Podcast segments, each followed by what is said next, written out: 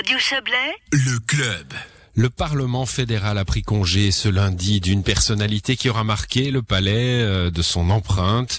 Le conseiller national socialiste valaisan Mathias Reynard, élu au Conseil d'État euh, de son canton, du canton du Valais, est déjà entré en fonction il y a un mois, euh, nous le savons. Et puis l'occasion pour celui qui fut le plus jeune élu du pays en 2011 de confier son ressenti, de faire le bilan, de comparer les fonctions de parlementaire et de ministre avec l'amabilité qui l'a c'est un commentaire de notre correspondant à Berne.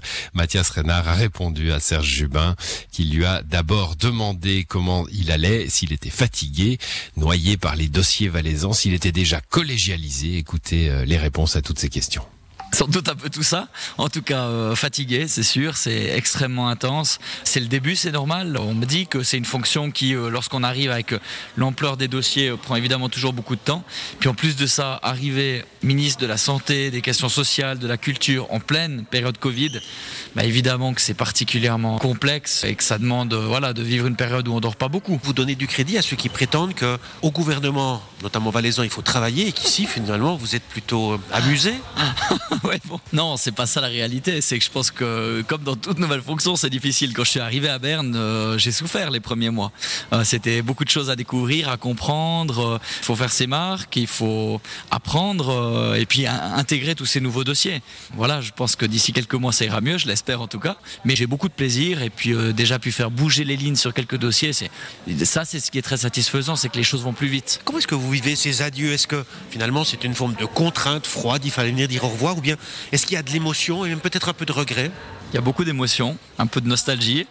Je suis pas très fort pour les adieux. Je, voilà, je pense que dans ces moments-là, euh, c'est difficile de retenir ses émotions et je fais pas de la politique de façon froide. Dix ans passés ici, c'est dix ans où se sont noués euh, des amitiés, où se sont construits des rapports de confiance, des rapports de travail. Euh, voilà, que ce soit avec mes collègues parlementaires, avec les services du Parlement, des commissions, avec les journalistes, c'est une grande maison. Et après dix ans, bah oui, c'est une émotion de quitter cette fonction. Si on doit faire le bilan de ces dix ans, si on doit retenir trois choses, ce qui est souvent cité, c'est la norme contre l'homophobie. C'est vrai que c'est une des rares fois où une norme déposée au Parlement entre en vigueur suite à un vote populaire. Donc euh, évidemment que ça c'est une fierté parce que ce qui compte pour moi en faisant de la politique, c'est pas euh, les scores aux élections, c'est plutôt euh, quand on peut faire changer les choses. Puis là, je pense avoir pu améliorer un peu le quotidien de, toute une partie de la population.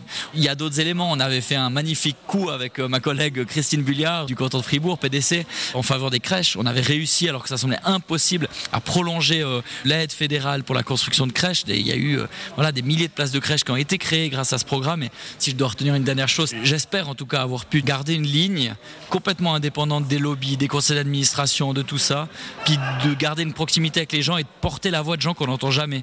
Quand on m'écrit euh, pour une proposition, pour quelque chose, bah, j'essaie d'en faire quelque chose de concret à Berne. Vous étiez l'élu le plus jeune quand vous êtes arrivé à Berne en 2011, à 24 ans, vous n'en avez même pas 10 de plus maintenant, vous êtes au Conseil d'État valaisan. Et dans 10 ans, qu'est-ce que vous allez faire? Est-ce que vous allez revenir à Berne? Non, je pense pas. Il y a un moment pour tout. Euh, j'ai commencé très jeune la politique. Euh, maintenant, c'est une nouvelle fonction qui est pour 4 ans. Je vis pas la politique comme un plan de carrière. Je vis des engagements où, voilà, à un moment donné, on donne son temps, son énergie pour quelque chose, pour le collectif, pour l'intérêt général. Puis ensuite, il faut savoir aussi euh, faire autre chose. Et il y a plein d'autres belles choses, d'autres belles formes d'engagement. Votre successeur, Monsieur Amos, vous allez le piloter. C'est vous qui allez tirer les ficelles depuis votre bureau à Sion? Ah, alors vraiment pas, non. Emmanuel Amos a toutes les compétences pour se débrouiller tout seul. Il était un très bon euh, chef de groupe au Conseil. Il a l'expérience. Il a aussi une expérience d'exécutif dans sa commune. Il, va très bien faire le travail. Évidemment, je serai à disposition si je peux, à l'occasion, lui lui donner des petits conseils. Moi, j'ai apprécié ça en arrivant à Berne, d'avoir une ou deux personnes qui m'ont un peu conseillé avec bienveillance. Mais il va très bien s'en sortir. Il n'a pas besoin d'être piloté par quiconque.